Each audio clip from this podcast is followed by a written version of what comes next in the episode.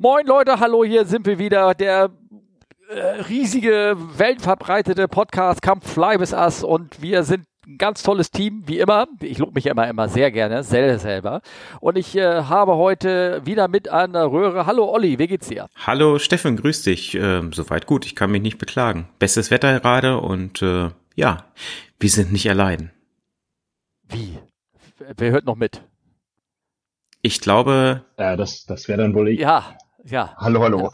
Ich bin schon eingeschüchtert, ob deiner guten Laune. Oha. Aber ich versuche mitzuhalten. Also ich kann dir das mal ganz offiziell vorstellen. Wir haben heute einen Mithörer und Mitsprecher mit dabei. Also wir haben mehrere Hörer natürlich, hoffentlich. Aber wir haben einen, der sich mal so richtig aktiv beteiligt, nämlich das ist der Andreas, auch bekannt bei den Twitterianern unter @autopilot_user. Und ähm, äh, es bekam mal der Wunsch auf, dass wir ihn mit in unsere Sendung holen und vielleicht ein bisschen darüber reden, was er früher gemacht hat, äh, zu dem, was er jetzt macht, obwohl er das noch nicht so lange macht. Und vor allen Dingen auch nochmal ganz dringend die Frage klären, wie du eigentlich zu deinem Twitter-Namen gekommen bist. okay, auf die letzte Frage konnte ich mich nicht vorbereiten und äh, habe gar keine gute Antwort. Ähm, du kannst ja noch einen Augenblick Zeit spontan. darüber nachdenken, wenn du möchtest.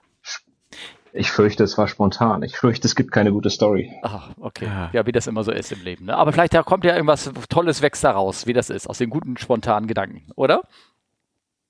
Ah, ich bin bis jetzt ganz zufrieden mit dem Namen. Ja. Also. Okay. Sprich vielen äh, aus der Seele, Seele wollte ich sagen. Also von daher, äh, ja, genau. Aber Steffen, was du noch nicht gesagt hast, die wievielten haben ja. wir heute? Den 25. Mai. Ich äh, beantworte die Frage mal selber. Und ja. äh, Genau, es ist abends. Wir haben, glaube ich, jetzt die 31. Folge. Ja. Und äh, vom Programm her, wie schon gesagt, mit dem Andreas zusammen etwas anders als gewohnt, weil wir machen eine kleine Fragestunde für Andreas oder wir fragen Andreas ein bisschen aus, was er zu erzählen hat. Wir quetschen ihn aus, wollen wir das so machen? Das können wir machen. Ja, okay. Wir haben allerdings ja auch schon vorher Fragen gesammelt. Aber erstmal möchte ich ganz kurz klären. Also, Andreas, wir haben uns alle drei persönlich getroffen bei den kleinen äh, Meetup, was wir hatten im September letzten Jahres, als man noch fliegen konnte, als man sich noch in Kneipen treffen konnte, in großer Anzahl gemeinsam in einem Bus sitzen konnte und sich auch noch über im Vorfeld eines Flughafens karren lassen konnte und äh, Flugzeuge anzugucken, die sogar, jetzt haltet euch fest, nicht irgendwo geparkt waren, sondern die sie richtig Starts und Landung gemacht haben. Das war fantastisch, oder? Das waren Zeiten. Ja, wunderschön. Ja, herrlich. Und ich habe den Autopilot-User, den Andreas, ich weiß gar nicht, wie soll ich dich kennen heute? Andreas, ne? Ähm, äh, ja, von vorher kennengelernt, weil er also unheimlich großzügiger Mensch war. Ähm, der hatte nämlich Karten für, äh, wo er leider nicht hingehen konnte, von den drei ähm, Fragezeichen Live-Hör- Spiel sozusagen in Berlin und die hat er übrig und hat er bei Twitter rumgefragt und ich habe sie mir ich habe sie zugeschickt bekommen und habe noch ein Hotelzimmer oben drauf gekriegt. Das war also wie Weihnachten mitten im Sommer. Danke nochmal. Äh, bitte, bitte. Bitte, bitte. Keine Ursache. Wo kommst du jetzt eigentlich her? Wo, wo bist du bist Berliner, ne? Ich bin äh, genau, ich bin Berliner. Wie bist du? Und genau, erzähl doch mal einfach. Ich hatte jetzt mal im Mund. Was willst du wissen? Ja, wo du, wie du zur Fliegerei gekommen bist, so zum Beispiel. Also ich meine, wir hätten uns ja fast über, über, über, über den Weg laufen können, sozusagen, ne? Wenn, allerdings nur ein paar Jahre versetzt, glaube ich. Äh, ja, genau. Ähm, wie ich die Entscheidung zur Fliegerei zu kommen, war einfach relativ blauäugig. Ich dachte, da hat man einen sicheren Job und verdient schnell viel Geld. Ähm, und dann war es zu spät, um die Entscheidung noch rückgängig zu machen. Aber äh, ich habe meine, meine Ausbildung bei der Lufthansa Flugschule gemacht in äh, zwischen 97 und 99 ähm, mit so einem äh, speziellen Deal damals. Da wurden, äh, das wurde uns dann nach Vertragsunterzeichnung gesagt, dass wir nicht bei Lufthansa arbeiten höchstwahrscheinlich, aber dass wir trotzdem alles bezahlen dürfen. Und äh, dann habe ich mich so ein bisschen äh, umgeguckt, habe erst äh, zwei Jahre auf äh, Shorts 360 für FedEx Pakete geflogen ähm, dann war ein bisschen saure Gurkenzeit nach 9-11, also ein bisschen Springer absetzen und dann äh, der erste Job, den ich gefunden habe, wo man wieder was Richtiges fliegen konnte, das war in der Business Aviation erst äh, auf einer Hawker, das ist so ein so 10 Tonnen Klasse und äh, dann die letzten, puh, lass überlegen, sechs Jahre war ich auf einer Gulfstream 55, 450 unterwegs und äh, aus, aus Gründen, auf die wir vielleicht ja noch eingehen können, äh, bin ich jetzt da weg und seit Anfang des Jahres fliege ich äh, wieder Päckchen auf dem A300er. Oh, da fühle ich mich ja richtig so ein bisschen in der Unterzahl zwischen euch beiden hier. Ja, merkst du, ne? Weil du nicht arbeiten musst gerade. Ah. Das auch. das tut jetzt echt weh, wisst ihr das? Oh Mann. Aber ähm, um mal zu, das tut mir leid. ja, nee, ist halt so. Ist ja, ich, ich habe ja selber ins Klo gegriffen da. Ist egal. Ähm, wo ähm, sind da bei diesem Angebot, als sie gesagt haben, dass ihr damals in der Bremer Flugschule so nach dem Motto, wir nehmen euch nicht auf, aber ihr könnt doch bezahlen, sind denn nicht Leute gleich abgesprungen von dem Kurs dann oder so? Oder haben die Leute das alle durchgezogen? Ähm, es ist, glaube ich, keiner abgesprungen. Ah, okay. Also wir waren, vielleicht war ich da auch besonders beäugig, aber es hat, glaube ich, keiner so richtig nachgefragt. Ähm, es, es wurde auch, äh, das, das war diese Zeit, wo die Lufthansa Flugschule und die Luft, ganze Lufthansa privatisiert worden ist und die Lufthansa Flugschule sollte dann halt auch irgendwie Geld machen. Und ähm, also ich, ich war dann noch bei diesem DLR-Test und der wurde dann nach dem zweiten Tag oder so abgesetzt und dann hieß es nach einem Jahr, wir machen einen neuen Test in Bremen und wir dachten halt, super, wenn wir den bestehen, ist alles wie vorher, aber war halt nicht. Naja. Naja, aber jetzt äh, wäre natürlich eine Chance. Heute wird ja quasi die äh, Lufthansa wieder deprivatisiert, also verstaatlicht. Ähm, egal, lassen wir ihn. Ja, genau. Ja, genau. Heute ist der ein Tag davon. Ja. Mm. Ich sehe keinen keinen Weg, wie mir das mein Geld wieder kriegt. Ja. ja. Also wir haben da nämlich ja so ein paar Fragen zusammengestellt. Also ähm, ähm, also die wir, die ich mir äh, gestellt habe, ist also zum Beispiel, ähm, du bist ja jetzt schon ein bisschen wieder äh, Fracht, Großflugzeug in einer etwas größeren Airline-Struktur fliegst du rum und vor gegenüber der dieser BizJet Ops ähm, äh, kannst du da so kurz zusammenfassen, wie denn da der, der der grundlegende Unterschied ist. Ich meine, klar, die Flieger sind kleiner und aber du fliegst ja nur ad hoc zum Beispiel, keine richtigen Liniendienste. Auch bei Cargo gibt's ja Liniendienste sozusagen. Ähm, ist da irgendwie, kann, kann, kann man da irgendwas sagen irgendwie so dazu? Äh, ja klar, also es gibt eine Menge Unterschiede. Das der größte Unterschied und der Hauptgrund, warum ich gewechselt bin, ist, dass äh, du bei einer Airline halt äh, für Privatleben Struktur hast. Du hast einen Dienstplan, der wird eingehalten äh, das äh, gibt's bei der Business Aviation, vor allen Dingen so wie ich sie gemacht habe, äh, eher, eher, geht eher gegen null. Also da, da muss man noch so ein bisschen unterscheiden. Also bei der Business Aviation, bei den Fliegern gibt's halt auch Unterschiede zwischen, äh, das eine nennt sich Private Ops, das andere nennt sich Commercial Ops. Commercial Ops kann man sich eigentlich auch vorstellen wie eine Airline. Das ist dann, weiß nicht, NetJets kennt man vielleicht oder, oder VistaJet oder sowas. Ja. Die haben äh, ein paar Dutzend Flugzeuge, die haben eigentlich dann auch einen festen Dienstplan. Und äh, Private Ops ist das, was ich gemacht habe. Ähm, das unterscheidet sich rechtlich dadurch, dass mit den Flugzeugen kein Geld verdient werden darf und dass dann bestimmte Regularien nicht gelten. Ähm, heißt für die Crews, dass sie quasi den Besitzer vom Flugzeug durch die Gegend fliegen. Und äh, meistens ist dann halt ein Flugzeug mit, je nachdem wie viel geflogen wird, zwischen zwei und vier Piloten. Und äh, da ist dann halt gar keine Struktur mehr, weil immer wieder einer geht oder einer ist krank und man kommt nicht nach Hause. Und also praktisch hieß das, äh, normalerweise im Vertrag steht zwei Wochen beim Flugzeug bleiben, zwei Wochen zu Hause off und äh, aber ich war selten weniger als 240, 250 Tage weg im Jahr und den Rest der Zeit wurde ich trotzdem immer zu Hause angerufen. Ähm, das ist so der größte Unterschied. Ähm, dann, ja, zählt auch dazu Jobstabilität. Also ich, ich habe mal gezählt, ich bin in den 22 Jahren, wo ich jetzt für Geld fliege, habe ich elfmal meinen Job verloren, relativ kurzfristig, weil wieder irgendjemand pleite war oder anderes Flugzeug sich kaufen wollte und das Rating nicht bezahlen wollte. Also sowas passierte bei der Airline halt, hoffe ich mal, nicht. Okay. Und äh, also das sind so die beiden großen ausschlaggebenden Dinge. Ähm, und äh, ja, vom Ablauf, hm, ja, was soll man sagen? Ähm, also ich musste sehr, sehr, sehr viel mehr selber machen. Ich, das kommt mir jetzt schon ein bisschen so wie vor wie Ferien, oder ich komme mir immer so vor, als wenn ich was vergessen hätte. Also ich komme jetzt so 45 Minuten vor Abflug bin ich am Flugzeug und 20 Minuten nach Landung bin ich weg.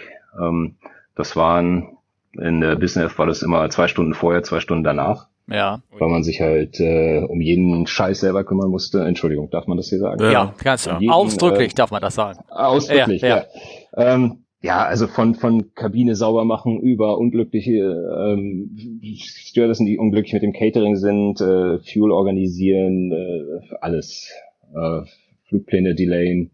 Und das wird einem hier ja alles abgenommen. Also man setzt sich rein, fliegt los, landet, ist weg. Techniker übernimmt das Flugzeug, fertig. Ja, also man kann, ähm, kann mal äh, kurz sagen, du hast erzählt, es gibt bei diesem Kurz, äh, bei diesem BizJet die einmal die, wie hat es gesagt, die Charter Ops oder die, ähm, Private. die Private Ops, ähm, ne? Genau. Private und Com Commercial. Commercial Ops. Und äh, du warst ja bei der äh, bei der Private Ops und du bist ja praktisch wie so ein Privatpilot, ne, der sich alles um das Schiff kümmern muss, alles machen muss und alles organisieren muss. Oder hast du da irgendein Backoffice, die sich mal um Flugplan kümmern oder um, dass das Catering da ist oder irgendwas? Ähm, ja, das gibt's natürlich schon. Also Flugpläne musste ich selber nicht aufmachen, weil vor allen Dingen bei so lange Strecken kannst du ja nicht mit deinem Handy irgendwie aus dem Hotelzimmer dann die ganzen äh, Überfluggenehmigungen und so weiter beantragen. Ähm, das geht meistens so, dass äh, jemand vom Kunden mir sagt, wann er wohin will und dann rufe ich äh, in der Ops an und sage, wir wollen dann von da nach da fliegen und die machen dann Flugplan und sorgen für die Rechte, sagen den Handling äh, Unternehmen Bescheid und ähm, aber man muss dann halt selber nochmal drüber gucken, ob das alles so passt und äh, vor Ort das ist ja halt einer der Gründe, warum man sich so ein Jet kauft. Man kann halt fliegen, wann man will. Das heißt, wenn der Flug um acht geplant ist, dann geht er halt vielleicht erst um zwölf und dann muss man sich um die ganzen, den ganzen Rattenschwanz kümmern. Ja, klar. Okay. Und vor allen Dingen, wenn ich das auch noch so raushöre, ähm, dass bei dieser Commercial Ops, die haben wahrscheinlich Flugdienstzeiten und Regularien, die sie einhalten müssen. Wie sieht das bei so einer Private Ops aus? Ähm, also rein rechtlich äh, bräuchten wir keine. Also rein rechtlich fällt quasi alles, alles weg. Rein rechtlich bist du so unterwegs, als wenn du mit deiner Cessna unterwegs bist. Da kann zum Beispiel, wenn ich mich jetzt nicht ganz täusche, bräuchten wir zum Beispiel auch nicht diese, diese, diese Aufschläge bei Landing Distance und so weiter. Ähm, die haben wir natürlich aber trotzdem eingehalten. Ähm, zum einen, ähm, also wir sind, äh, wir werden ja da dann, wir kriegen nicht einmal im Monat einen Geldkoffer in die Hand, sondern wir oder die meisten wollen das jedenfalls so, ich wollte das immer so.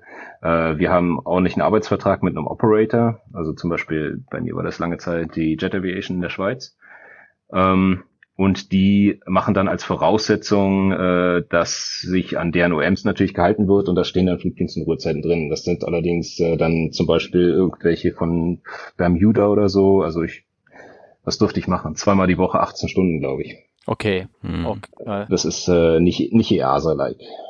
Nee, also das ist äh, bisschen, bisschen viel. Aber jetzt auch nicht wesentlich mehr viel. Also ich hätte jetzt, habe ich nicht irgendwie mal so gehört, dass irgendeiner erzählt hat, die sind irgendwie ganz äh, Singapur hin und zurück geflogen oder so ein Scheiß, also wo du sagst, das ist doch absurd oder irgendwie so.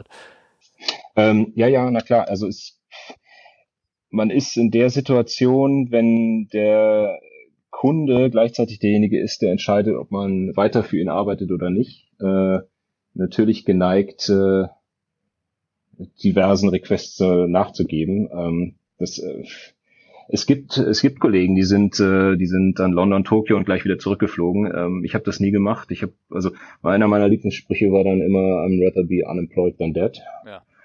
Und äh, das, wenn man das so klar sagt, gab das eigentlich auch nie ein Problem. Ähm, erstaunlicherweise. Ja, okay, ich verstehe, alles klar. Ja, und, und jetzt sagst du, ist wie Urlaub, ne? Oder wie? nee, das sage ich nicht, weil vielleicht hört ja jemand mit Ach so, äh, okay. aus meiner Firma. Aber im Prinzip, äh, ja, ich bin auf jeden Fall, obwohl es viel Nachtfliegerei ist und so weiter, ich bin viel ausgeruhter, viel ausgeschlafener. Ähm, ja, doch, man kann es schon so sagen. Ist ein bisschen wie Urlaub.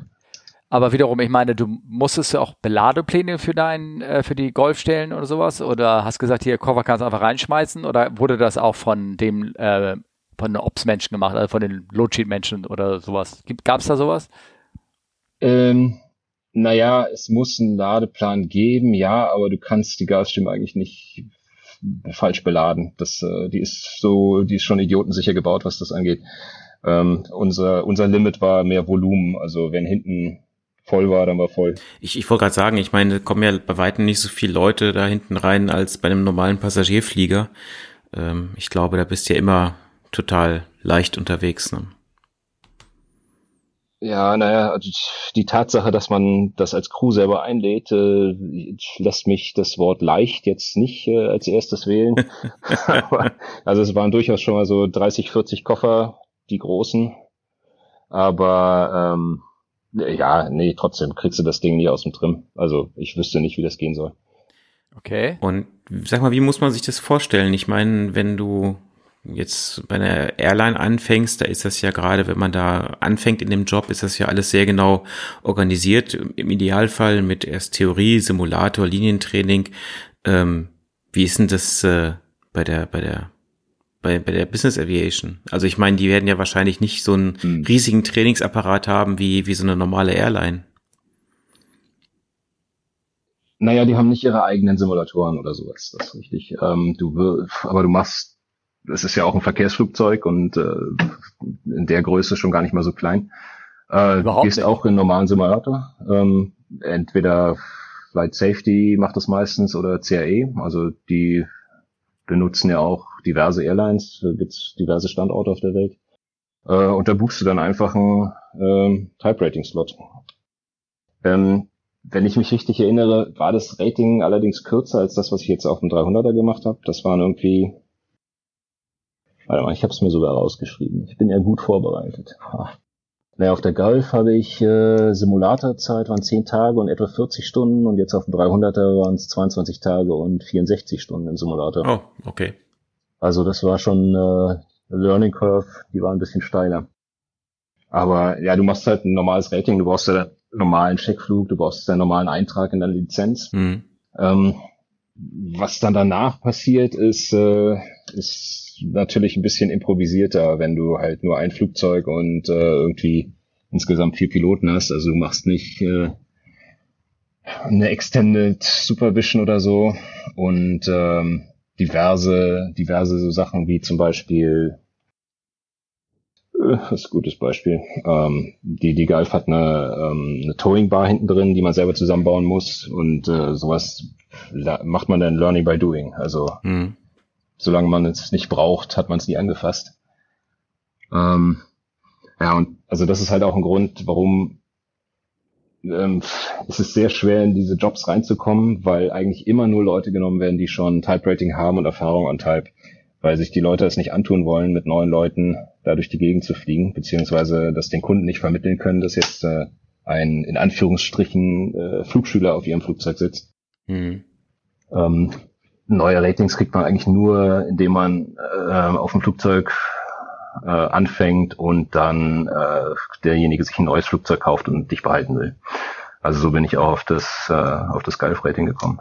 Ja. Und wie bist du überhaupt denn bei der Hawker denn reingekommen? Also das war praktisch den, wie hast du den Fuß da reingekriegt? Das war einfach nur eine von 400 Bewerbungen, die dann mal irgendwie glücklicherweise auf dem Stapel oben lag. Mhm. Okay. Und ähm, 64 Stunden, okay, jetzt sind wir schon wieder bei der, bei dem, bei dem, bei dem anderen Chef hier, da will ich ja gar nicht mehr hin. Ähm, habe ich da noch irgendwelche anderen Fragen da, die muss, wo du sagst, hier wurden Fragen von aus dem, ins Internet, die gestellt worden sind. Wir können ja nochmal bei der bei der BizChat äh, bleiben. Ähm, da äh, so ein bisschen haben wir darüber geplaudert, Tagesablauf, äh, wie der war, dass man halt sehr viel Stamper gemacht hat, du gewartet auf seine Leute, wie sie, wenn sie, bis sie denn da waren und sie geflogen hast. Und hier wurde zum Beispiel Anne noch Frage gestellt, noch eine andere Frage, spezielle oder seltene Airports, wie zum Beispiel Sion in der Schweiz. Bist du dort gelandet oder ähm, musstest du da spe spezielle Procedure machen? Musstest du da vorher für in den Simulator, ich sag mal so, also in den großen, in den Airline-Business ist das der Fall. Ne? Also es gibt ja. Flughäfen mit Einweisungspflicht. Ne? Ja, ja. Naja, das, das kommt ja ein bisschen drauf an, äh, ob der Flughafen das selber vorschreibt oder ob die Airline das als, ähm, ich weiß nicht, ob es die Hörer wissen, also die Airline kann äh, Airports einteilen, Kategorie A, B und C. Und ähm, wenn ich jetzt nicht falsch liege, C können Sie selber auch noch sagen, wir wollen, dass ihr da in Simulator geht. Also C ist dann quasi, hat irgendwelche Specialties noch. Ja, hm. stimmt, das ist korrekt. Ähm, und ähm, also ich bin in Sion gelandet. Da habe ich, glaube ich, keine Simulator-Einweisung gemacht. Und äh, Special Air, also wo man, was man ständig als Einweisung gemacht hat, oder beziehungsweise die schreiben so ein, so ein äh, Internet Self-Training vor, ist Samedan, das ist äh, der Flughafen. Ähm, wenn, äh, na, wie ist das Ding? Davos, äh, dieses äh, wichtig, wichtig Treffen in Davos. Davos das teuer ist eigentlich ist, nur ein ja, Bier. genau. Naja, das ist so ein VFA-Platz und einmal im Jahr fliegen dann halt die ganzen großen Business-Jets da ein VFA. Ähm, da kann man, kann sich ja jeder mal angucken, ist, äh, wenn man sich dafür interessiert, gar nicht so äh, unspannend. Äh, kann man online Kurs machen und der gilt dann für ein Jahr. Und äh, Das heißt, ich könnte auch ja, hinfliegen. das- Du könntest den Kurs machen, ob Ja. du dann dahin fliegst. Ja, okay. Ich glaube, die Landing Distance mit einem 380 könnte ein bisschen knapp werden. Die ist nicht so, wie ihr denkt. Das, der ist, Er, er sieht auch nicht so hässlich aus wie du. Äh, egal. Äh, wie, wie du denkst, und wolltest du noch irgendwas hinten anschieben oder? Nee, nee, oder nee, nee, es geht- du richtig direkt persönlich? nein, sagen? es geht um Andreas. Also. Ähm, Ach so, okay, genau. alles klar. Andrea, erzähl mal weiter, ja, genau. Lass, lass, Ja. lass, lass, lass, lass Steffen in Ruhe. Ja. Der 380 sieht sowieso ganz schön aus, solange er, ich meine, am Boden sieht er nicht so schön Ja. aus, aber in der Luft Ja, sieht er ganz schön ja. aus. Ne? Ähm, genau, nee, und dann, also Innsbruck hat noch ein, äh, da bin ich des Öfteren mal gewesen, da brauchst du aber, glaube ich, nur Simulatortraining, wenn du, da gibt's verschiedene Minima und wenn du ein Simulatortraining hast, kannst du zu einem äh, tieferen Minibar, also bei, bei tieferer Wolkendecke reinfliegen, das, äh, das hatten wir nicht. Ähm, also wir sind so selten zu den gleichen Plätzen geflogen, dass sich das einfach nicht gelohnt hat, das noch im Simulator zu machen. Okay. Wie Was- viele Stunden hast du denn insgesamt ähm, gehabt auf dem Schiff oder wie oft bist du da geflogen? Hast du wirklich nur gesessen oder äh, bist du viel Ferry Äh, geflogen, also leer geflogen oder so? Oder Nicht so, ich überleg mal, ich müsste etwa, mit Simulator müsste ich etwa 2000 Stunden gemacht haben in den äh, vier, fünf, sechs Jahren. Ähm, also für Business Jets ist das schon ziemlich viel. hört sich so an. Und ähm, also ich, mindestens das gleiche nochmal auf der APU für warten. So gefühlt. Ja, okay. Okay, ja, ich verstehe. Gut. Na? Ja, und Aber ähm, warte mal, wenn ich mal gerade eingreifen Achso, darf. ähm, wenn du Ja, ähm, wenn du jetzt so, mal ein. ja ein, eingrätschen wollte ich sagen, danke. Ähm, wenn du jetzt ständig andere Flughäfen anfliegst äh, versus jetzt ein festes Liniennetz mit immer immer dasselbe, sage ich mal, ähm, was ist denn besser? Ähm, da ich ja kein Freund von Aufregung und Abwechslung bin, das ist, äh, ich komme jetzt in das Alter, ich äh, möchte lieber Ruhe, äh, finde ich das Liniennetz viel besser. Ah, okay. Mhm. Ähm, ich meine, ihr kennt das ja von den Airlines wahrscheinlich, dass ihr dann auch zu neuen Flughäfen erstmal so ein Briefing kriegt und dahin fliegt und äh, wenn es schwierig ist auf dem Jump und so weiter und so fort. Ähm, bei mir sah es halt so aus, ich krieg einen Anruf und dann heißt es, wir fliegen jetzt nach Singapur und dann gucke ich den Co an und da frage ihn, ob er da war und er sagt, nö, warst du schon mal da? Ich sag, nö und dann gucken wir uns das halt auf dem Weg dahin an. Ähm, das ist äh, alles legal, aber das ist alles, ich hab's lieber, ich weiß lieber vorher, wann es hingeht. Wobei das, das das hatte ich auch schon mal. Also es ist schon auf dem auf dem Vormuster noch mit Leuten hinten drin. Da sollte es nach Taba gehen, Ägypten. Und im Briefing haben wir uns angeguckt und gesagt, ach, nö, warst du schon mal da? Nö, du? Ja, dann fliegen wir da mal hin. Also ja, kann ich nachvollziehen. Ja, es ist, äh, das ist mir alles zu spannend.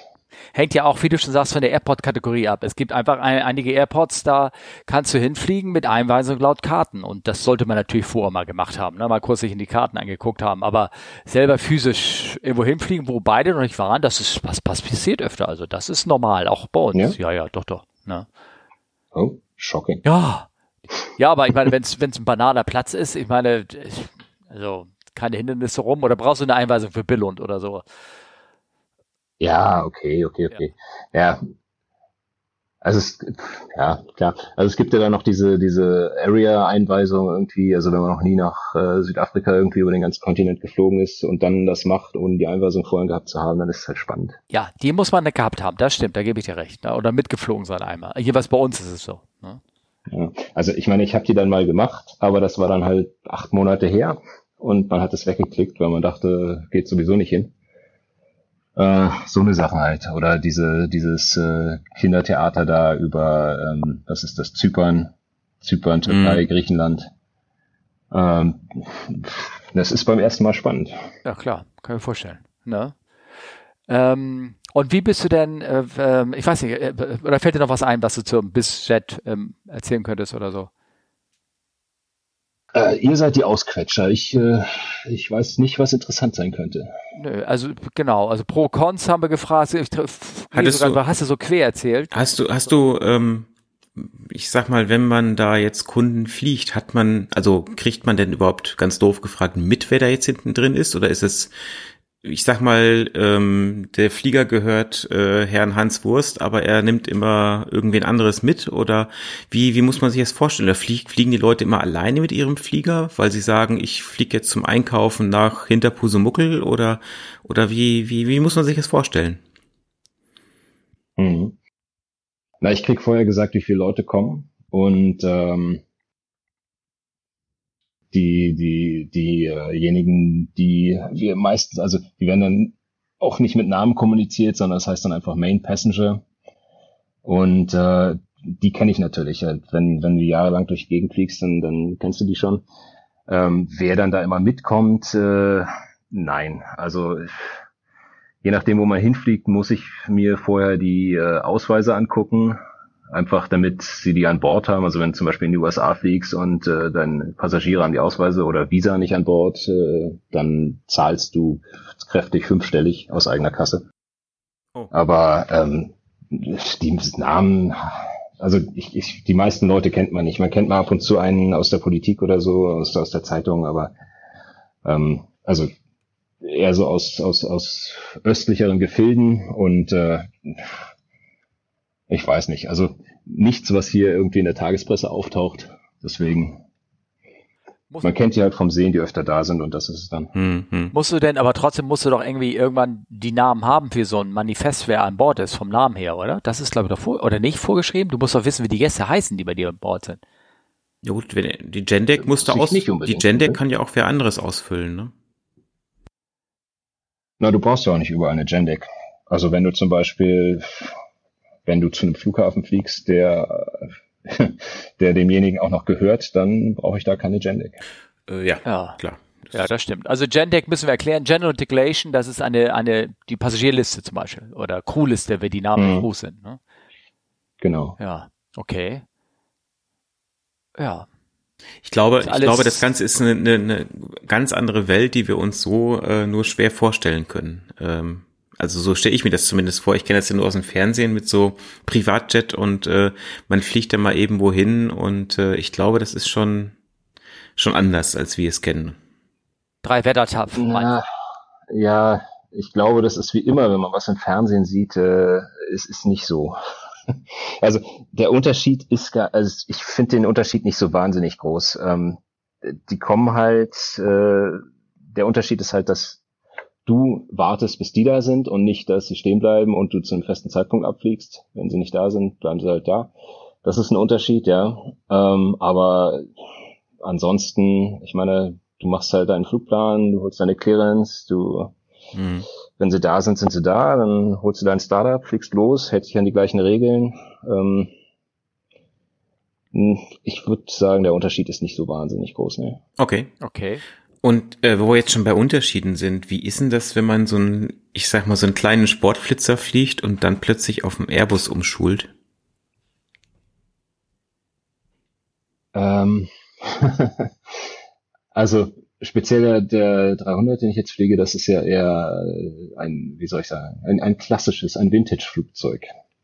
Und ähm, ich hatte durchaus ein bisschen Befürchtung, dass ich äh, von ähm, Head-Up-Display mit, mit Flight Pass Pointer und Nachtsicht-Overlay, dass ich da ein bisschen Probleme habe, wieder auf so ein äh, Mini Primary Flight Display, so, so ein klassisches, super klassisches Cockpit umzusteigen. Aber ich muss sagen, es, äh, es ist ging leichter als man denkt. Also so der, das, was man uns beigebracht hat, große Kühe, kleine Kühe, das äh, funktioniert und er fliegt sich auch gar nicht so anders. Also man muss äh, so, ein bisschen Kraft aufwenden. Beide haben Steuerhauen. Ähm, also ich dachte, es würde mir schwerer fallen. Mhm. Und äh, ich bin ganz froh, dass ich äh, damit nicht recht hatte. Und die, Sitz, die Sitze sind sehr viel bequemer im Airbus. Auch generell größer alles so ein bisschen, glaube ich, ne? Nicht so viel größer. Also das Cockpit ist nicht äh, gefühlt nicht so wahnsinnig viel größer, ne? Ah, okay. Ach so. Oh, hätte ich jetzt hätte ich jetzt vermutet irgendwie so ein bisschen. Ne? Also naja gut. Also nach hinten raus ist äh, da, wo die ähm, den gab's ja früher noch mit mit Flight Engineer äh, an Bord und äh, die, die, die 300, 600 ist ja dann für zwei Piloten nur noch ohne Flight Engineer und deswegen ist, also hinter den Sitzen ist, sagen wir mal, 30 Zentimeter mehr Platz als in der, in der, in der Galf und vielleicht links und rechts nochmal so 10 Zentimeter mehr, aber ähm, also es ist nicht weltbewegend viel mehr. Ich stoße mir in beiden Flugzeugen immer noch den Kopf. Ja, okay. Ja, das ist natürlich ähm, schlecht, sowas. Also da hast du, naja, aber da arbeiten wir dran, ne? Oder? Ja, na, ja. Also, lernen durch Schmerz. Okay. Das mache ich so lange, bis ich es lasse. Und äh, warum hast du denn jetzt aufgehört bei der BizJet genau? Was, also dir ist natürlich ein persönliches Problem, wie du sagst, also ähm, eine persönliche Meinung von dir, aber warum genau äh, wegen den verschiedenen vielen Arbeitgeberwechsel oder? Ähm, ja, also zum einen äh, ging das halt äh, nicht mehr mit diesen mit diesen äh, un, unplanbaren privaten Zeiten. Also ich habe die ersten drei Geburtstage von meinem kleinen Sohn verpasst, obwohl ich da eigentlich Urlaub hätte gehabt hätte. Ähm, und das andere ist, dass dann äh, ja nach dem, also ich bin für einen Owner ziemlich lange geflogen und der musste dann aus Gründen, die mit dem amerikanischen Präsidenten zu tun haben, ähm, konnte er seine Gaststelle nicht weiter bedienen. Und dann bin ich eine Weile Freelance geflogen und habe dann immer einen festen Vertrag angeboten gekriegt. Und immer wenn ich ihn unterschrieben habe, äh, nach zwei, drei Monaten war das Flugzeug wieder verkauft oder äh, keine Ahnung, der ähm, der Passagier hatte keine Lust mehr und wollte sich ein Global kaufen und so weiter und so fort. Und dann habe ich letzten Sommer halt gesagt, ich habe jetzt, ich habe jetzt echt keine Lust mehr. Ähm, und dann hat sich herausgestellt, dass ich sehr viele Leute kenne, da wo ich jetzt arbeite, und die meinten, dass das alles äh, sehr zu ihrer Zufriedenheit läuft und dass ich mal probieren sollte. Und äh, na gut, das, das, das Glück ist manchmal mit den Dummen. Jetzt bin ich so mehr oder weniger der Letzte, der da noch reingerutscht ist vor der Krise. Und äh, ja, könnte eigentlich nicht glücklicher sein. Das ist doch erfreulich. Naja gut, ich meine, also vor der Krise, man muss ja auch sagen, also als Frachterpilot haben wir jetzt ja gerade eigentlich äh, gut zu tun. Ich denke, das wird bei euch äh, nicht anders sein. Ne? Wir fliegen, soweit ich das weiß, also ich bin ja nicht so lange da, ich kenne ja eigentlich nur den, den Corona-Modus da in der Operation, aber wir fliegen wohl nicht, äh, nicht weniger als vorher, das ist richtig. Hm. Also von der Seite her ist dein Timing vielleicht gar nicht so schlecht, oder? Na, mein Timing ist ausgezeichnet und das macht mich ja schon misstrauisch, aber ich nehme es mal so hin. Ich hoffe, es funktioniert. Das heißt, ich meine, das war eine persönliche Frage, die habe ich raufgeschrieben, äh, hier in unseren kleinen Zettel, ähm, wie man so eine Bewerbung schreibt oder irgendwie sowas. Also da, da, wollte ich dich jetzt ja ausquetschen nach dem Motto, vielleicht muss ich das ja auch mal wieder ja. machen. Also ich habe ja seit Jahrzehnten keine Bewerbung mehr geschrieben, außer noch so intern für, in, also, aber da kannst du mir jetzt auch nicht helfen, ne? Äh, doch, na klar, ah. Bewerbung musst du ja auch schreiben. Ah, okay. Ähm, ja, also ich, ich kann dir erstmal die Angst, ja doch, ich kann dir erstmal die Angst nehmen. Also da, da möchte ich ja, da wette ich ja, keine Ahnung, da wette ich eine gute Flasche Wein drauf, dass du keine Bewerbung schreiben musst. Aber ähm, naja, ich meine, Fliegerei ist immer so äh, der, der, der, der Schweinezyklus. Entweder gibt es keine Piloten oder es gibt viel zu viel Piloten. Und äh, wenn es zu viel Piloten, viel zu viele Piloten gibt, äh, das hatte ich ja dann halt so nach 2001, ähm, dann schreibst du halt an jede Airline, die du finden kannst, schreibst du hin und kriegst nie eine Antwort. Ähm, Klar. Und ja, also in den letzten letzten Jahren, wo es, wo es, wo der Markt relativ gut war, da gibt's diverse Webseiten. Ich benutze dann eine App und die, da kannst du dann eingeben, was für ein Muster du hast und auf welchem Kontinent du arbeiten willst und ob Freelance oder Vollzeit und dann spucken dir die aus, was gerade gesucht wird und dann schreibst du es entweder hin oder nicht und also in, in, in dem Bereich, wo ich speziell auf der Geif gearbeitet habe, ist es eigentlich so, dass die Jobs nicht ausgeschrieben werden, sondern dass wenn einer gebraucht wird, dann äh, guckt man mal in sein Handy, mit wem man im Sim war oder wen man noch kennt, wer das gleiche Rating hat und äh, schickt ihm eine SMS mit den Konditionen und dann heißt es ja oder nein. Ah, okay, alles klar. Ähm, ja, ähm, wollen wir mal, wenn du äh, Lust hast, über deine jetzige Umschulung, wie denn so abläuft, erzählen? Also wie das anfing, äh, Simulator, klar. Theorie, kriegst du da eine CD in die Hand gedrückt, ihr wisst noch, was die CDs sind, oder musst du dann eine Online-Plattform, kannst, wie, wie läuft das denn? CD, das ist dieses äh, eckige silberne Ding. Ach so, ja. Genau. Äh, ähm, ja, wie lief das ab? Ähm, ich habe also Ground School, also das ist halt, wie heißt das auf Deutsch, der Theorieunterricht ähm, fürs Rating. Also angefangen hat das Ganze mit dem Rating auf dem Muster halt. Und nee, stimmt gar nicht. Angefangen hat es äh, mit den ganzen Schulungen, die äh, man abseits des Ratings noch braucht. Also äh, Firefighting, äh, Erste Hilfe, äh, dann diverse Einführungskurse, wie funktioniert die Firma, äh, wen ruft man an, wenn was passiert. Äh, das war was waren das, so zehn Tage, denke ich mal. Wo denn? Äh, in, in Leipzig war das, ah. im, im, im Hauptquartier. Okay. Und äh, danach hatte man dann, oh, ich habe so ein kleines Gedächtnis. Ich glaube mal eine Woche oder zehn Tage, wo man dann zu Hause CBTs, also Computer-Based Trainings äh, gemacht hat, was die Theorie angeht. Ja. Für das Flugzeug. Ja. Und äh, dann hatten wir, ähm, dann war das Rating in, äh, in Schönefeld im Simulator, in dem alten Lufthansa-Simulator. Mhm. Ich glaube, der kommt sogar noch von der, von der, wie heißt es, Interflug. Oh. Also auf jeden Fall, auf jeden Fall war der wohl schon ähm, historisch. Und äh, da hatten wir dann zwei, drei Tage noch Performance-Sachen, also Landing Distance, Takeoff Distance und so eine Sachen äh, dann die ganzen Manuals, die das Flugzeug an Bord hat, wo man wann reingucken muss und äh, ja, dann ging es im Simulator. Und wie gesagt, das waren äh, ja knapp drei Wochen. Und äh, ja, das, das war ganz amüsant, weil ähm, ich, ich wohne in Berlin und ich bin, äh, die Firma hat da ein Hotel gestellt. Also ich, das ist quasi am anderen Ende von Berlin, wo der Simulator ist. Und ich dachte dann immer, wenn drei Tage Simulator sind, dann gehe ich da drei Tage ins Hotel und dann nach Hause. Deswegen habe ich mir äh, für drei Tage Wäsche mitgenommen und am zweiten Tag hieß es dann aber, dass an der Schule meiner Tochter äh, eventuell ein Corona-Fall aufgetreten ist. Das war im Februar. Und dann habe ich mich entschlossen, da diese drei Wochen am Stück mich zu isolieren und nicht nach Hause zu fahren, was super war mit äh, dreimal Unterwäsche. Aber ähm, ich, das, da kamen dann die Skills, die man in den letzten 15 Jahren gelernt hat, gut zum Tragen. Also ich hatte immer noch meine Wäscheleine und meine Reihe in der Tube dabei. Ja, das wollte ich gerade fragen, Reihe in der Tube. Ja, ja wieso genau, drei, ja, drei ja. Unterhosen, viermal tragen, zwölf Tage? Äh, egal. Ich Keine, also ich habe ja, immer Wendeunterhosen ja mit, also, ne?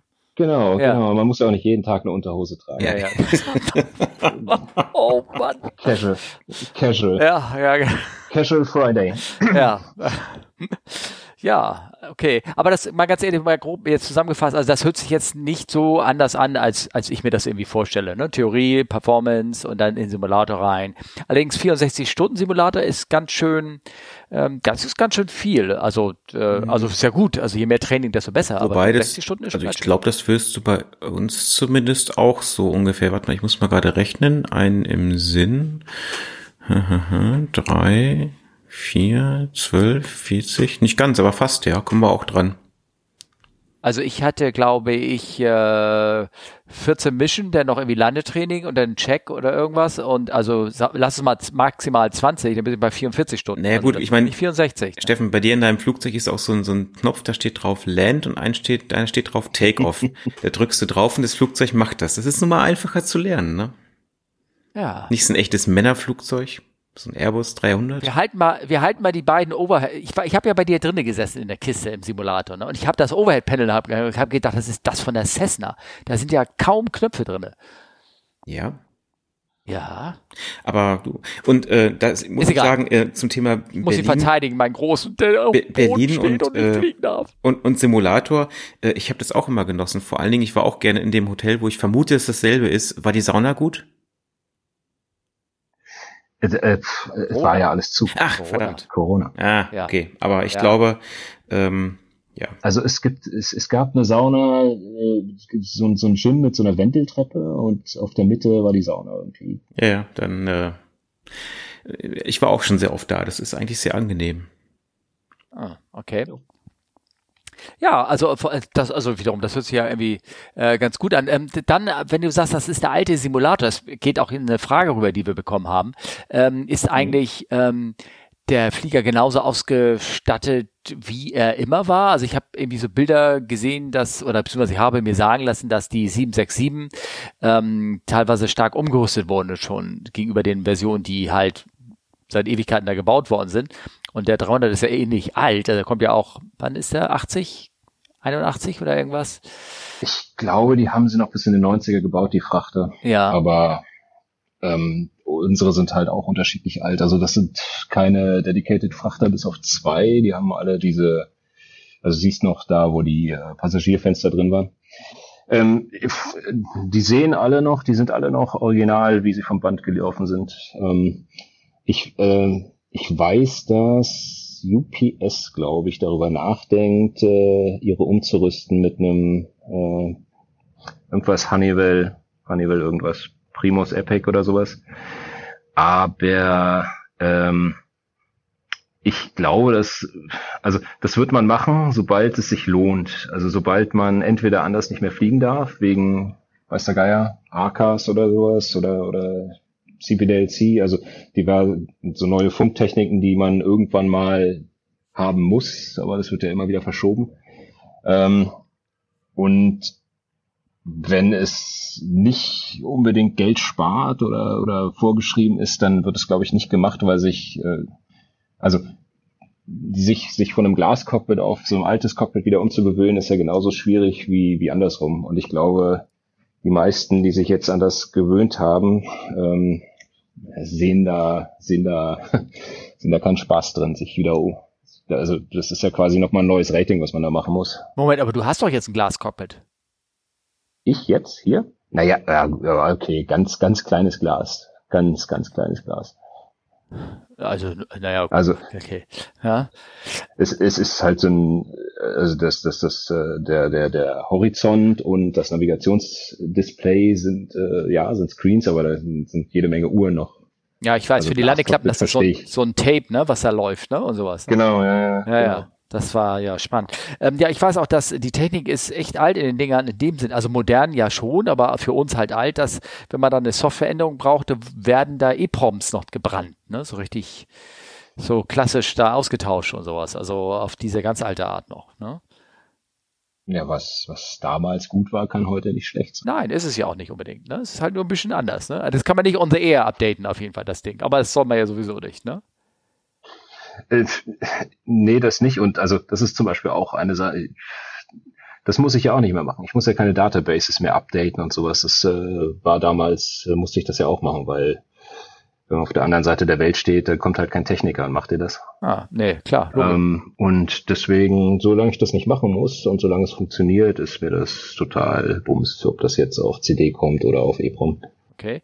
Hast du denn, ähm, ich wurde eine Frage, wurde mir hier nämlich auch gefragt, ähm, äh, ich meine, die kann man auch eine Frage an, an Olli oder mich stellen. Ähm, wurdest du irgendwie von der Firma nochmal psychologisch getestet oder sowas? Auf Stresssituationen, äh, wie du dich vorbereitest, also wo, oder hat man gesagt, nee, das kannst du schon?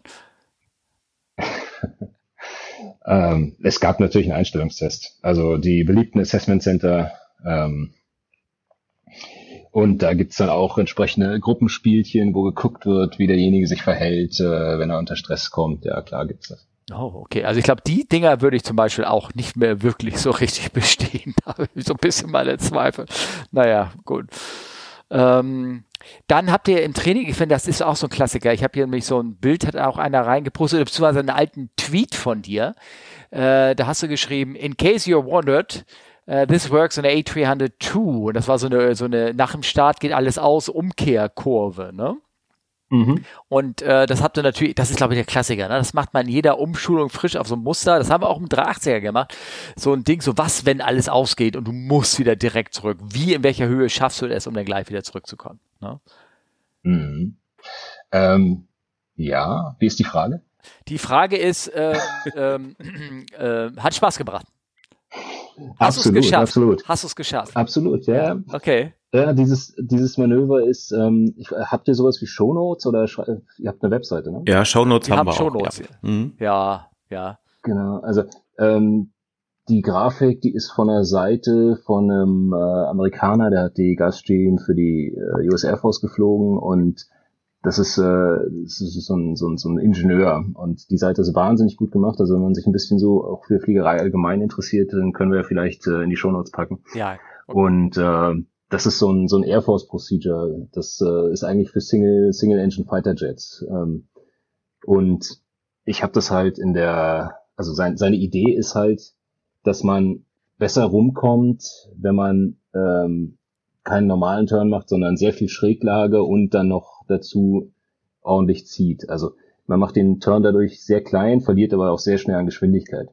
Aber ähm, es ist tatsächlich, also auf, ich habe es jetzt bis jetzt nur in der Gulf und auf dem 300er testen können und ähm, bei 1500 Fuß, also 500 Meter Höhe, beide Motoren verlieren nach dem Start. Ähm, wenn du einen normalen Turn machst, so wie wir es gewohnt sind, so mit 30 Grad Schräglage und äh, dann ähm, 80 Grad zu einer Seite und dann 260 Grad zurück, dann schaffst du das nicht. Und so, es geht wunderbar. Also ich habe es nicht mehr sauber geflogen und äh, es ging. Ja, das hat, so.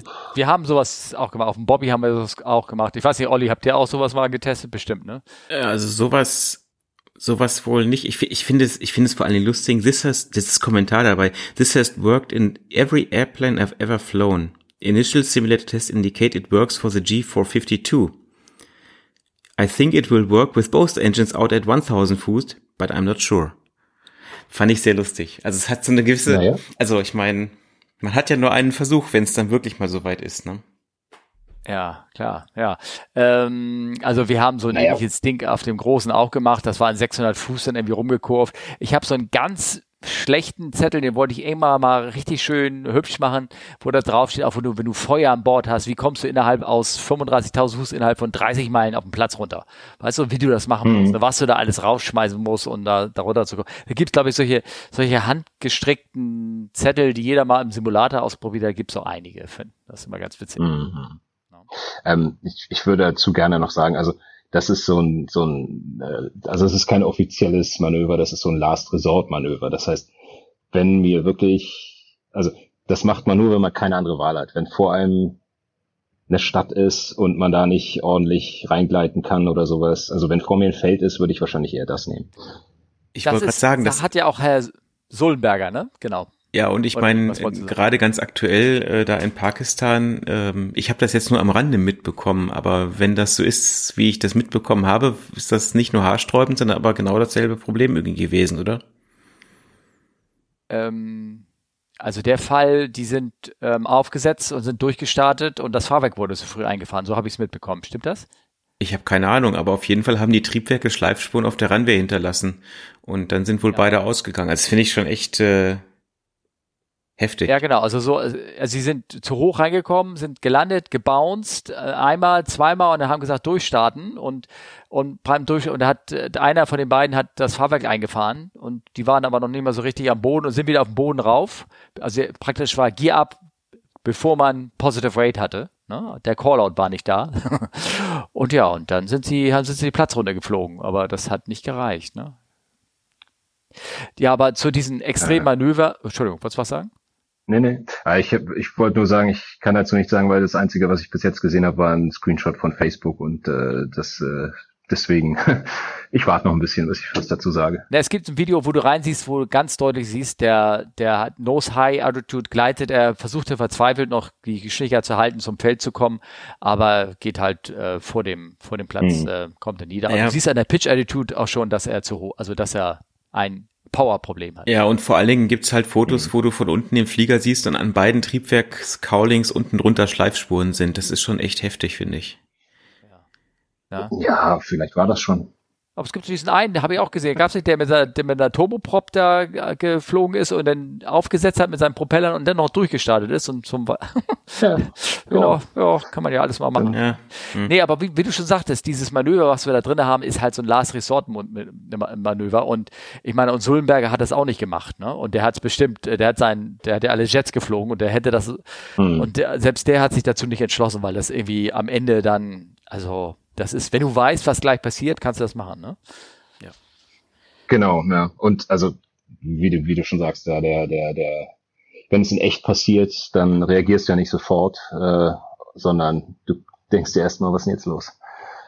Und äh, dann ist die Höhe auch schon wieder weg und du bist zu weit weg vom Platz. Okay, alles klar, cool. Aber ähm, ich denke, ich, ich denke zu dem Thema, wenn ich mal eingreifen darf, mal wieder, ähm, was ist denn jetzt los? Meinst du Grätschen? Grätschen, natürlich. Mein, meine Wortfindungsstörungen sind wieder katastrophal. Ähm, denn Situationen, du guckst jetzt an und weißt erst gar nicht, was du sagen musst. Hast du denn da vielleicht eigentlich mal was Spannendes, also sei es fliegerisch erlebt oder auch was vielleicht Lustiges? ähm, was Lustiges, was Lustiges, ja.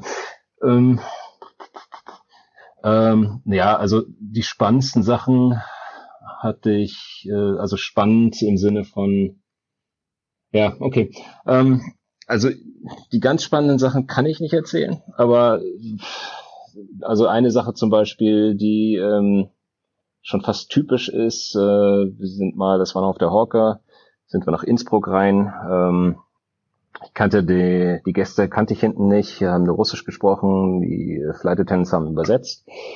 Und äh, dann, äh, war, dann hat die Flight Attendant gesagt, dass die, äh, dass der Main Passenger oder also das war eine äh, eine etwas ältere Dame, nicht ganz äh, hinten nicht ganz nüchtern und die hat gefragt, ob sie sich auf dem Jumpseat, der ist in der Hawker zwischen den beiden Piloten so ein bisschen zurückgesetzt, setzen kann während der Landung, um sich das mal anzugucken. Da habe ich ihr gesagt, ja, kann sie machen, wenn sie mir verspricht, dass sie da sitzen bleibt und leise ist und nichts anfasst. Und äh, also mir wurde dann übersetzt, dass da äh, dass das so akzeptiert wird und dann haben wir uns konzentriert, weil das Wetter auch nicht so toll war und dann äh, beim Minimum höre ich dann so aus dem Augenwinkel äh, neben mir jemanden lallen und guck und dann steht sie halt auf dem Jumpseat, hat sich abgestützt auf dem Overhead-Panel und äh, irgendwas rumgepöbelt, wahrscheinlich, dass sie nicht sieht. und äh, ja gut, ja, das ist, da denkt man dann auch erstmal, das ist auch so der Überraschungsfaktor, so, aha, interessant. Und äh, dann habe ich den Kollegen gesagt, äh, deine einzige Aufgabe ist jetzt das zu verhindern, dass mir die Dame hier vorne reinfällt. Und äh, dann bin ich durchgestartet, nach München geflogen, äh, habe ihr meine Karte gegeben, gesagt, wenn sie sich beschweren möchte, kann sie das gerne tun. Und äh, dann kam aber am nächsten Tag tatsächlich von ihrer Sekretärin eine Entschuldigungsmail. Sowas in der Richtung passiert ab und zu mal. Ähm, dann, äh, also ich, ich, ich, ich möchte glauben, dass es nicht an mir liegt, aber ich habe äh, in meiner Karriere bis jetzt äh, vier Abstürze gesehen, aus dem Cockpit mehr oder weniger. Vier, was bitte schon? Ähm, das kam gerade zerhackt an. Abstürze. Oh. Absturz. Also das, das, wo das Flugzeug den Boden berührt, ohne dass es die Absicht hatte. Mhm. Okay. Ich dachte, ich dachte, ähm, du erzählst, dass die Gäste Alkoholabstürze hatten, aber, aber jetzt wird's, äh, jetzt, nee, nee. jetzt setze ich mich wieder aufrecht hin. Ah, okay. Ah. Nee, das, äh, der erste, das war in, in Goodyear, bei meinem allerersten Solo, ist äh, vor mir eine 150er äh, gelandet, hat sich überschlagen, sind, die sind dann beide rausgeklettert, aber dann, äh, dann meinte der Instructor dann, äh, es ist okay, ich soll mal meine, meine zwei, drei Touch and Goes machen und nach dem zweiten Touch and Go war dann aber in der Platzrunde auch noch äh, ein Helikopter von, vom nächsten, äh, von der nächsten TV-Station. Ähm, das äh, fand ich etwas mehr aufregend, als ich es gebraucht hätte. Ah, okay. So beim ersten Solo. Mhm. Dann äh, Ach, der, wo bist du noch zum Solo geflogen? Okay. Das war mein, mein Solo, mein, ja. mein erstes, ja. Okay. Äh, du kennst das ja. Man, man, man fliegt nach, nach Buckeye oder sonst wo und dann steigt der Instructor aus und sagt, so, jetzt bist du dran, ohne dass er dich vorbereitet. Ja, genau, richtig. ja, na gut. Also das war, das war spannend. Dann habe ich in der als ich ganz neu auf der Hawk angefangen habe, standen wir in der Ukraine und haben gesehen, wie sich äh, eine Hawker am Outermarker auf den Rücken gelegt hat. Die habe ich später erfahren, die haben so ein, wenn die Landeklappen unterschiedlich rausfahren, da gibt es eigentlich so einen mechanischen Lock, weil sonst hast du sehr viel Auftrieb an einer Fläche und an einer nicht.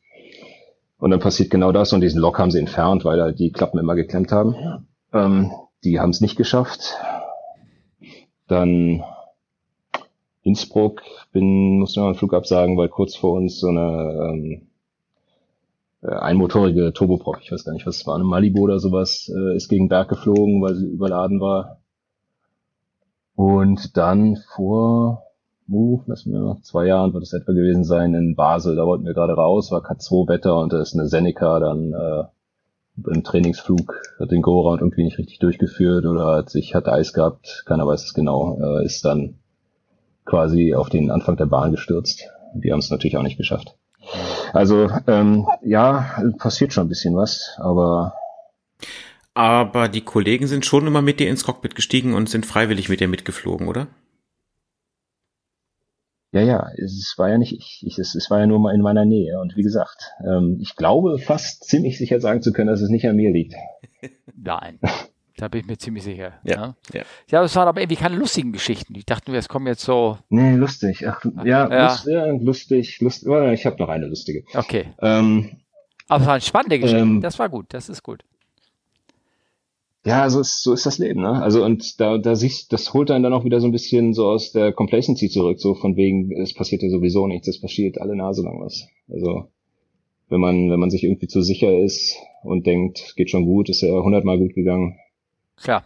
Ja, ja. Ähm, ja, hier, ähm, das ist auch eine Sache, da habe ich ein bisschen dran zu knabbern hier bei, bei äh, neuen Arbeitgeber. Also zwei Sachen, von denen ich äh, gewohnt bin, dass sie eigentlich safety-relevant sind, machen wir hier nicht. Also zum einen wird kaum das Wing Anti-Ice mal angeschaltet. Also bei der Golf war es halt so, Icing Conditions sofort Wing Anti-Ice on. Und ähm, ich weiß nicht, du bist den Vogel ja auch geflogen. Ähm, ist der unempfindlich gegen Eis oder? Also wir, wenn ich das Erinnerungen habe, haben wir das, äh, haben wir immer gewartet, bis Eis sich gebildet hat. Und dann haben wir es eingeschaltet mhm. und das dann weggemacht. Also, also als, als, als De-Icing benutzt. Genau, genau. Und so, also auf dem Bobby sehr ähnlich. Haben wir es auch gewartet, bis es dran war und dann okay. abge, abgeplatzt. Ja gut, dann, dann ist, ist der Wing vielleicht einfach empfindlicher von der, von der Golf. Also ich kannte das so nicht, aber dann ist ja gut zu wissen. Je, ähm, also generell die Regel ist ja, je dicker die Fläche, desto unempfindlicher ist er für Wing Anti-Ice, also für Icing. Okay. Ja, also um dich jetzt mal zu schocken, bei dem, bei dem 300, 380er ist nur eine Sled überhaupt mit äh, Wing Anti-Ice ausgestattet. Hm. Und das auch, glaube ich, nur, damit sie was haben, weißt du? Also, also ich glaube, ich glaube, dass das, das hat so, das hat nichts Nettes zu ein. Das hat, äh, es hat System. Die Triple Seven war, sagt man zumindest das Gerücht, sollte eigentlich ohne Wing Anti-Ice Selector zugelassen werden, aber das ist dann nicht durchgekommen. Deswegen haben wir tatsächlich jetzt einen einzigen Schalter für das komplette äh, Wing Anti-Ice und der steht im Auto. Ja. Also, ja. Sehr schön, sehr schön. Also so ein großes ja. Schiff hat Vorteile, wie du, wie du merkst, ne? Ich merke, ja. Ja, genau. Ähm, auf der, auf der Hawker, da war das Icing-System, das ist ja ein britisches Flugzeug und die Briten machen immer alles ein bisschen anders. Manchmal, manchmal funktioniert's, manchmal nicht. Und die haben sich da gedacht, wir machen mal was ganz anderes und zwar ein Enteisungssystem auf Flüssigkeitsbasis. Das heißt, du hattest einen Tank und hast dann da mit so einem, sah aus wie eine Eieruhr und äh, dann wurde da so Flüssigkeit rausgedrückt, an die, äh, fast wie Enteisungsflüssigkeit. Ähm, hat aber dazu geführt, dass wenn man es selten benutzt hat, es meistens nur auf einer Seite funktioniert hat, was halt noch schlechter ist, als gar kein Anti-Icing zu haben. Da ist halt Eis an einem Wing und äh, am anderen nicht. Ähm, ja, aber das ist auch mehr Kategorie spannend. Ähm, lustige Geschichte noch. okay, ähm, die, wir sind mal, wir sind mal, das war ja auch Innsbruck, genau. Ähm, wir haben äh, Familie zum Skifahren hingefahren, haben dann Innsbruck parken ist immer ein Problem, deswegen haben wir den Flieger nach München gestellt und der nächste Flug dann ein paar Tage später sollte von Innsbruck nach New York gehen. Deswegen haben wir mit mit äh, Maximum Landing Weight gerechnet, also so viel Fuel reingemacht, dass wir gerade noch landen konnten von der Struktur her. Und äh, Innsbruck liegt in so einem Tal und ähm, auch wenn die gutes Wetter reporten, haben die manchmal so eine ganz, ganz dünne Hochnebelschicht, die verhindert, dass man landet. Und äh, das war an dem Tag auch so und äh, das, das äh, quasi der, das weiß gar nicht, ist ein VOA oder ein NEB, Rattenberg, weiß das jemand von euch? NEB, keine Ahnung. NDW. Oh. Auf jeden Fall, ähm, da ist ein Holding, da packen die dann alle Flugzeuge rein, ähm, die warten wollen, ob der Nebel weggeht oder nicht. Und äh, wir sind dann halt angeflogen. Und äh, der Controller möchte dann immer gerne wissen, wie viel Sprit man hat, wie lange man im Holding bleiben kann. Und äh, wir haben ja schon gehört, dass äh, also alle waren da drin, EasyJet, Eurowings. Und dann meint der Controller, äh, Expect Holding über Rattenberg, äh, State Your Endurance. Und dann meinte ich halt äh, lange. Und dann meinte er, ein bisschen, bisschen genauer hätte ich schon ganz gerne. Und dann meinte ich zwölf Stunden. Und äh, dann meinte er, ja, ist, ist okay. Und äh, das Schöne war dann, dass wir eine Runde im Holding gedreht haben und dann haben wir auf dem, auf diesem IWS, äh, auf dem äh, Infrarotkamera, haben wir durch die Wolken durchgucken können. Die haben die Anflugbefeuerung gesehen, haben das gemeldet und dann sind wir die einzigen gewesen, die rein durften an dem Tag oder zumindest bis wir wieder raus waren. Ähm, das war ein schöner Tag. Da hat Technologie sich mal ausgezahlt. Okay. Ah ja, sehr schön. Ja, das ist herrlich. Na gut. Okay. Ja, ähm, haben wir noch irgendwelche offenen Fragen oder die uns irgendwie im Laufe des Gesprächs hier eingefallen sind? Wir sind immer eine Stunde jetzt hier Aufnahmen. Ne? Ich weiß, die Leute wollen immer länger hören, aber ich glaube, Stunde ist eigentlich ein schönes Maß. Aber fällt uns noch irgendwas Hallo? ein? Jetzt höre ich gerade nichts mehr. Ah. Oh. Okay. Jetzt höre ich dich wieder. Ah. Jetzt höre ich dich wieder. Gut. Ja, ähm, Steffen, ja, ich hatte Steffen, gefragt, Steffen wollte ich eigentlich gerade wegdrücken, aber jetzt kann er das leider nicht so. Nein. Ähm, äh, jetzt kann ich das leider nicht mehr machen. Ne? Äh, Steffen fragte sich, ob noch Fragen, ähm, Fragen unsererseits sind, aber ich glaube, ähm, also zu dem Tanken, was natürlich eine lustige Anekdote ist, aber ihr, ihr tankt immer voll, oder? Bei so Business-Fliegern oder habt immer voll getankt, ne? Äh, nee, ganz voll nicht. Also du, du hast äh, 16 Stunden geht das Ding, wenn du die Long Range fliegst. Äh, aber äh, also standardmäßig bin ich eigentlich immer mit zwei, drei Stunden extra. Also das, was du legal Minimum tanken musst, also, da hast du da, je nachdem, wo, wo der Ausweichflughafen ist, hast du ja dann eine Stunde oder so drin, wenn du landest noch und äh, wir haben immer eigentlich noch zwei Stunden on top genommen. Ui. Alleine schon, um irgendwie die LPU versorgen zu können, wenn der Kollege, Kunde irgendwie sich ein bisschen Zeit lässt. Hm. Okay. Und das, das macht bei dem Flieger auch absolut rein gar nichts. Also und ist es jetzt immer noch so? Nimmst du jetzt auch immer pauschal zwei Stunden mit extra? Ja, jetzt sitze ich erstmal wieder rechts, da habe ich, hab ich nicht viel mit zu tun, aber ähm, wir tanken schon recht großzügig, weil alleine weil wir Alternates immer nehmen, die, wo wir auch einen Hub haben. Das heißt also nicht den nächsten Platz, sondern der kann durchaus, äh, kann auch, kann auch der Abflug-Airport wieder sein. Äh, überhaupt, welche Strecken fliegst du denn? Das haben wir ja gar nicht gesprochen. Also ich meine, klar, wir wissen welches Muster und das Basis ist Leipzig. Welche Strecke, Hallo? Welche, ja? welche Strecke fliegst du denn überhaupt? Also Basis ist Leipzig, ne? Und wie weit kommt ihr mit dem Schiff? Ähm, kannst du mich hören? Ja, sehr gut sogar. Hallo? Ah, ja. erstaunlich. Du bist ab und zu mal weg. Ähm, Strecken, also ja, alles, alles äh, so europäische Kurzstrecke. Ähm, von Leipzig aus nach, also das weiteste, was ich bis jetzt gemacht habe, war irgendwie äh, Spanien, Portugal. Ähm, also selten mal ein Leck über zwei Stunden. Jetzt bin ich halt gerade in London, ähm, Oslo, so eine Sachen. Und machst du, wie viele Lecks machst du am Tag? eins oder zwei. Oh. Drei ist schon ziemlich viel. Also ich habe morgen den längsten Tag bis jetzt, äh, was mache ich denn da? Luton, Malpensa, Malpensa, Heathrow, Heathrow, Leipzig. Olli, jetzt weiß ich, wieso er von Urlaub redet. Ja, wobei man darf nicht vergessen, und das, das klingt so schön mit ein oder zwei Lecks oder so, aber die Arbeitszeiten sind halt echt anstrengend. Ne? Also es ist viel über Nacht. Äh, von daher, ähm, also ich kenne einen, einen, einen Kollegen von Andreas, mit dem habe ich mich mal sehr lange über das Thema äh, unterhalten. Und ähm, das ist natürlich schon knackig mit den ganzen Nachtschichten. Also von daher, ähm, ja, das äh, hat alles ein Für und Wider. Hm. Da hast du auch wieder recht. Ja, gut, okay. Ähm, machst du eigentlich, äh, Oliver, machst du Nachtfracht oder macht der Tagfracht? Naja, gut, dadurch, dass wir halt Langstrecke fliegen, ist immer irgendwann irgendwie Nacht. Also ähm, klar, wir sind natürlich durch die ja. Nachtflugverbote immer sehr stark eingeschränkt, äh, egal jetzt wo. Also sei es äh, in Deutschland, sei es irgendwie, weiß nicht, fällt mir gerade ein, Tokio hat auch ein Nachtflugverbot. Ähm, entsprechend passt sich das dann an, aber bei äh, Lecklängen von 10, 11 oder 12 Stunden, ja, dann äh, hast du sowieso irgendwie eine Nacht dabei meistens. Ähm, ja, beziehungsweise jetzt durch Corona fliegen wir halt viel Two-Leg Enlarged, das heißt also zwei Streckenabschnitte hintereinander und dann kommst du auf Flugdienstzeiten von über 17 Stunden und natürlich, da ist dann auch auf jeden Fall eine Nacht mit bei. Ne?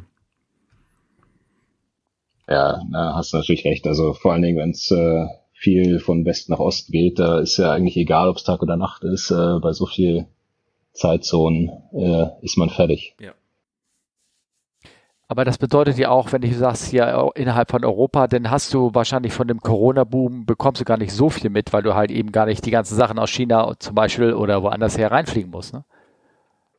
Na, wir verteilen ja dann. Also ich, ich sehe dann immer schon irgendwie, ähm, bei meinem, bei meinem allerersten Leck hatten wir irgendwie fünf Tonnen äh, brennbares Desinfektionsmittel an Bord und so eine Sache steht dann auf dem auf dem extra Zettel für die gefährlichen Dinge, dem Notak.